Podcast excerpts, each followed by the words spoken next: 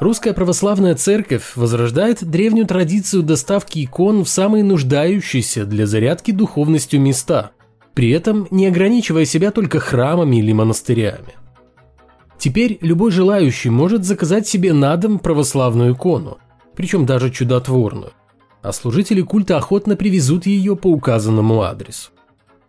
Такая Богородица на выезде уже появилась в Сызране, где местная епархия обещает доставлять чудотворные изображения всем, кто отправит в церковь соответствующую заявку. Икону можно заказать буквально куда угодно. На предприятие, в офис, квартиру. Как пишут СМИ, благословение и молитва у образа могут стать лучшим подарком молодоженам, утешением для больного родственника, источником вдохновения для коллег и сотрудников – но путешествует икона не одна, а в сопровождении служителей культа и церковной кружки, в которую можно и даже нужно опускать щедрые пожертвования на нужды епархии. Воистину, вполне себе еще сгодится тот бог, за которого люди готовы платить деньги. Это 366 выпуск атеистического дайджеста, еженедельного подкаста о том, что вера – дело личное, а не государственное, а атеизм – норма жизни. Я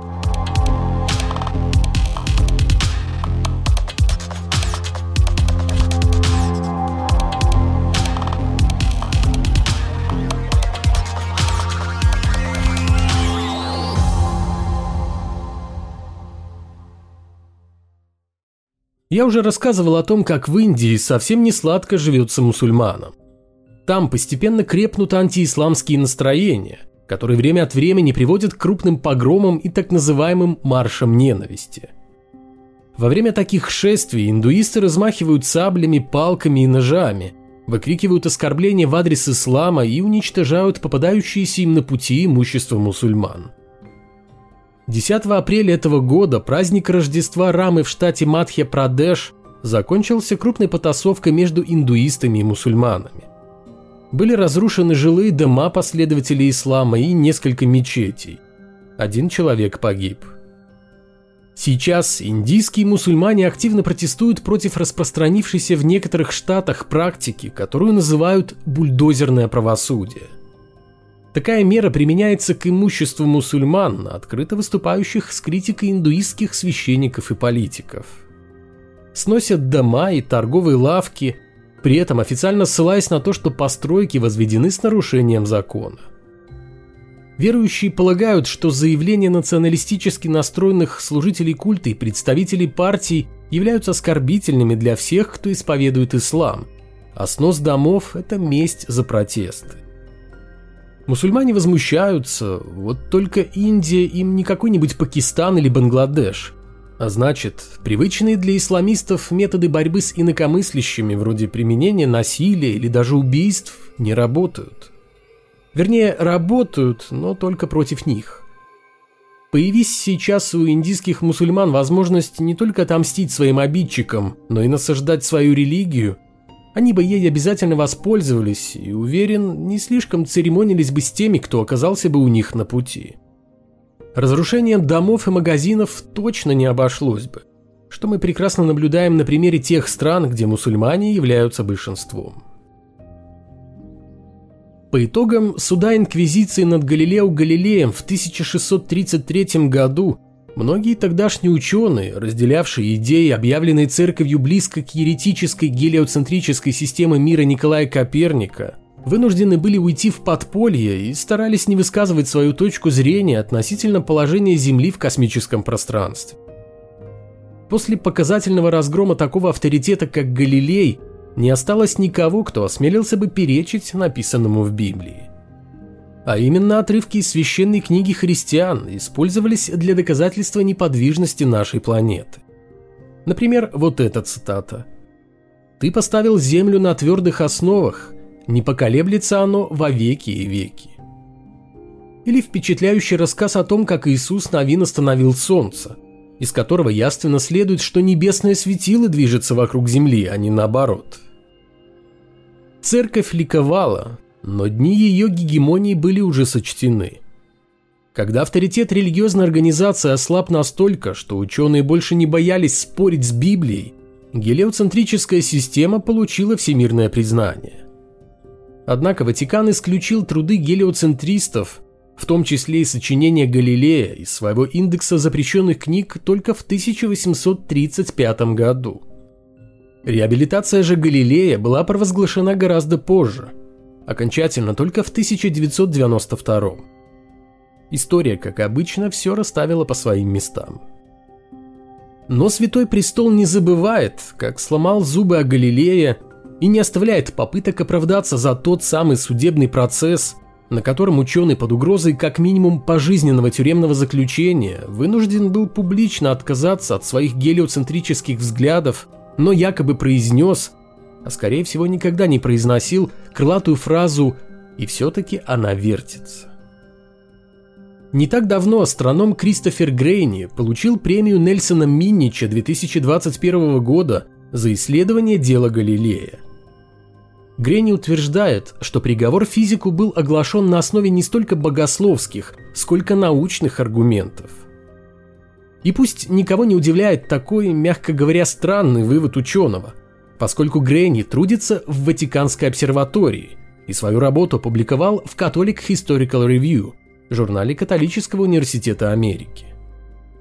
Грейни утверждает, что аргументы, которые использовали против Галилея астрономы и иезуиты, намного глубже и интереснее, чем кажется непосвященному, поверхностному или предвзятому человеку. Эти аргументы, уверен Грейни, оказались весьма разумными, сложными и динамичными на то время, а то, как Галилей пытался их опровергать, дает нам возможность лучше понять сложные и противоречивые механизмы работы науки. Комитет премии, впечатленный работой астронома на церковной зарплате, заключил, что благодаря полученным Грейни данным становится очевидно, что позиция католической церкви на суде не была столь предвзятой и костной, как принято считать. Перенесемся в 17 век, когда Галилей, подняв вопрос об истинности коперниковской системы мира, сам того не желая, оказался вовлечен в очень неприятную и не сулящую для него ничего хорошего теологическую дискуссию – на первых порах Галилей критиковали за его астрономические открытия, сделанные при помощи телескопа. Скептики утверждали, что все наблюдения тосканца объясняются оптическими иллюзиями. Собственно, науки как таковой в этой критике было мало. В основном несогласные с Галилеем опровергали его при помощи теологии. Были и противники системы Коперника, которую поддерживал итальянский астроном. И они также пользовались богословием для того, чтобы разрушить доводы польского астронома, поместившего в центр мира не Землю, а Солнце, что в корне противоречило священному писанию. Особую активность и рвение на этом фронте проявлял итальянец Лудовико Делли Коломбо, считавший, что Библия должна пониматься буквально и только так.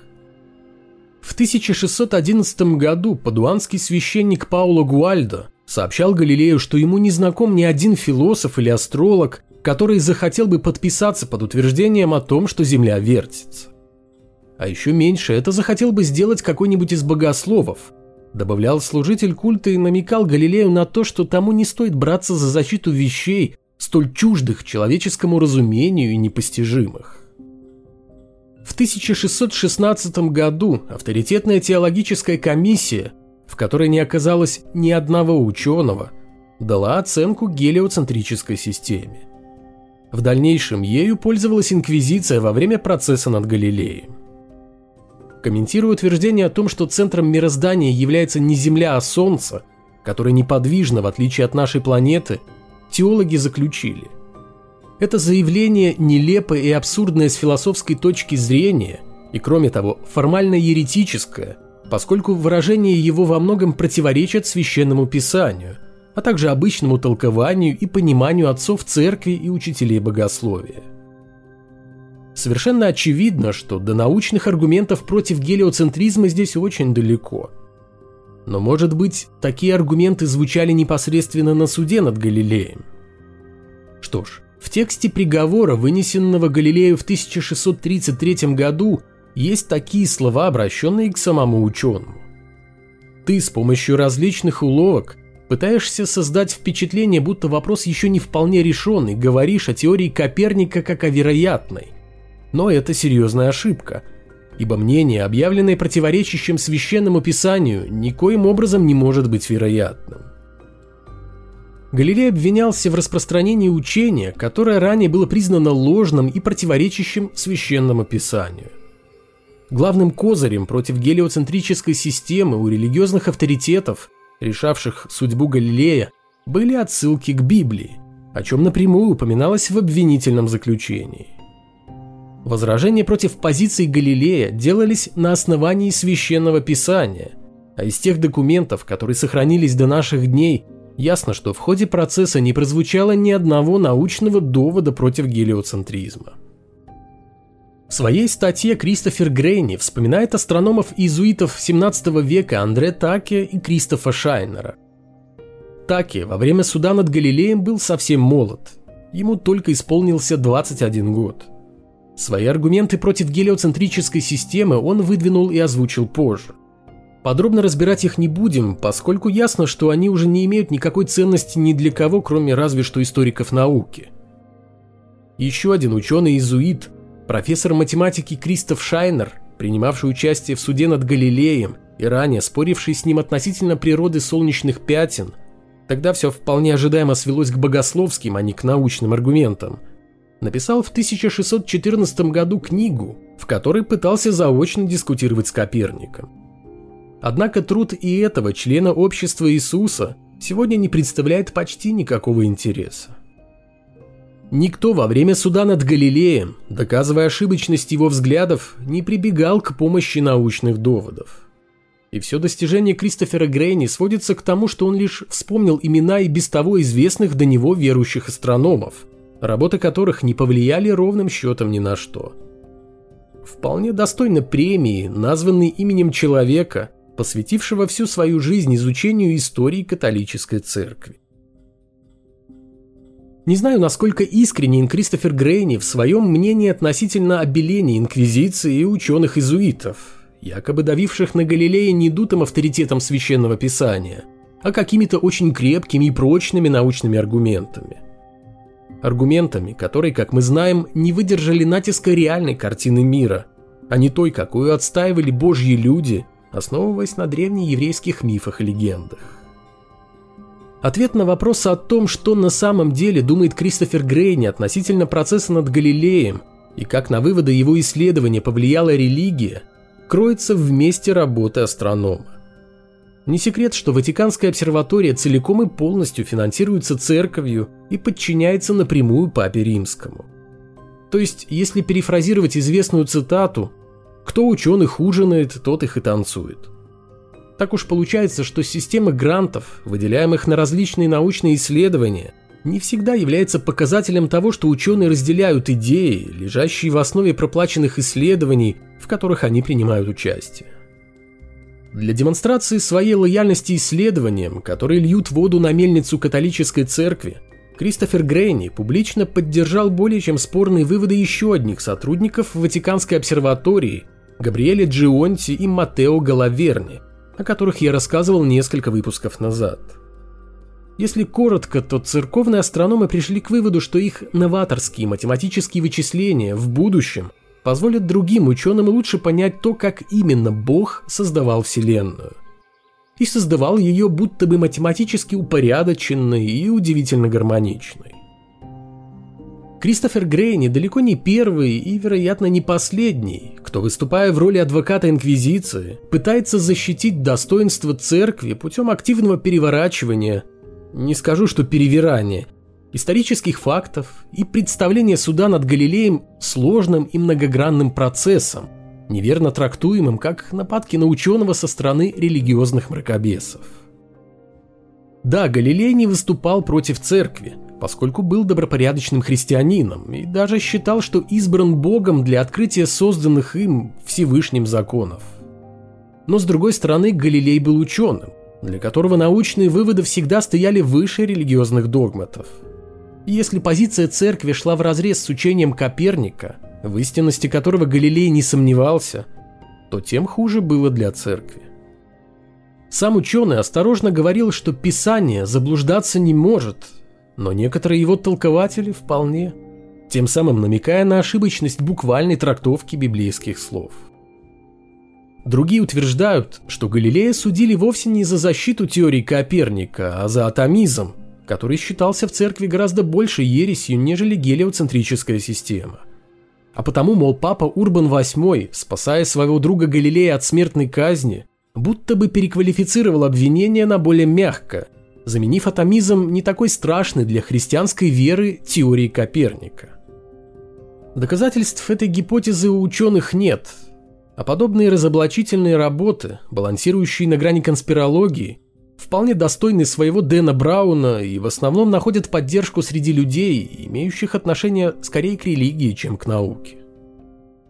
О том, что церковь боялась именно гелиоцентрической системы, свидетельствует много, в том числе и текст предписания, разрешавшего осужденному инквизицией, ослепшему к тому моменту и страдающему артритом Галилею, сменить место изгнания и переехать во Флоренцию. Ученому надлежало под страхом пожизненного заключения в истинную тюрьму и отлучения от церкви не выходить в город и ни с кем, кто бы это ни был, не говорить о проклятом мнении насчет двоякого движения Земли. Это дословная цитата. Страх церковников перед идеями, которые могли существенно пошатнуть религиозные представления о мире, был поистине потрясающим. Но несмотря на это, она все-таки и все еще вертится. Земля. Равно как вертится ужом на сковородке и Ватикан, пытаясь замять грехи прошлого и с помощью науки наконец-то найти своего бога. Потому что, подозреваю, верующие уже давно устали верить в него – тем более, что эта вера на фоне достижений и открытий науки с каждым годом выглядит все архаичнее и все более неуклюже.